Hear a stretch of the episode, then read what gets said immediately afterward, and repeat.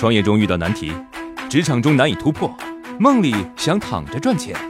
乐客独角兽出品，《财经三剑客》可能是鸡汤，呢是繁殖牛我把我的可能很实用负债一千万，说明他听了再说。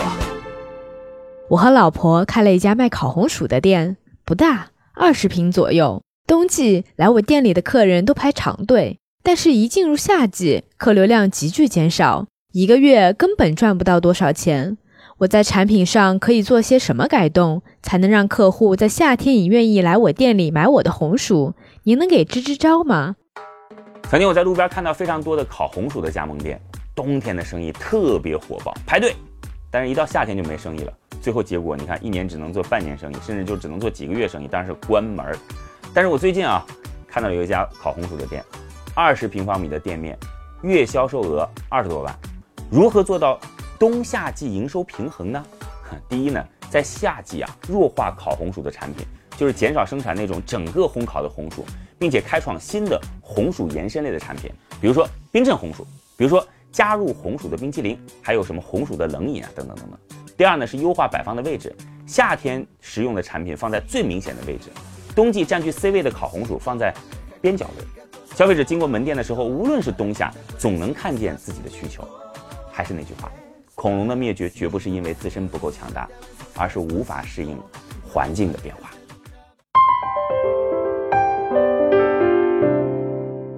最近手上有了点钱，想要提前还贷款，等额本息和等额本金两种还贷方式应该怎么选择？哪种比较划算？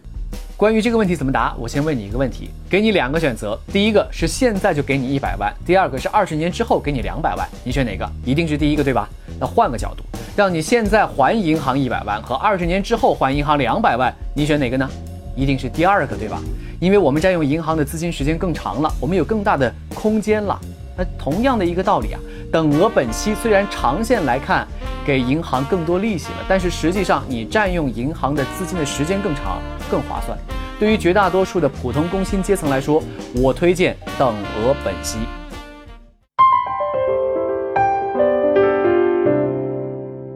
身边有朋友在某自媒体平台上开了个号，自己写写文章，发发小视频，一个月竟也能赚一到两万，有些大号甚至能赚十万左右。他们到底是通过什么赚钱的呀？最近跟一个粉丝交流啊，还是个大学生，他说：“磊哥，我现在通过在自媒体平台上写写文章、发发视频，每个月可以赚一万块钱的广告费。”简单的解释一下啊，为什么写文章、发视频可以赚钱呢？因为自媒体平台收了广告商的广告费，然后会将广告植入在作者发布的这个内容底下。当作者发布的作品获得了比较高的阅读量之后，就可以获得广告的分成了。大致就是这么个意思。有的人会说了，哎呀，那个磊哥，我也不知道怎么做原创内容啊。其实所谓的原创，并不是得自己亲自写、亲自拍摄才算是原创。比如说，你看那些做电影解说的，这也是原创视频啊。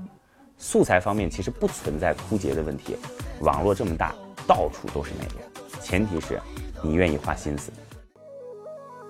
创业四大问题：想创业不知道做什么，合伙人不知道哪里找，钱不够想找投资人，带团队没经验不会管。要解决这四大问题，现在马上下拉手机屏幕，在我的介绍资料里有我的个人微信号，长按复制，添加我为好友。我们在乐客独角兽创业社群为你一一解决这四大问题。在这个社群里，已经有来自全国的将近两万多名优秀的创业者，每周都有线上线下课程分享营销、推广、管理的干货和经验。我也在社群里等你哦。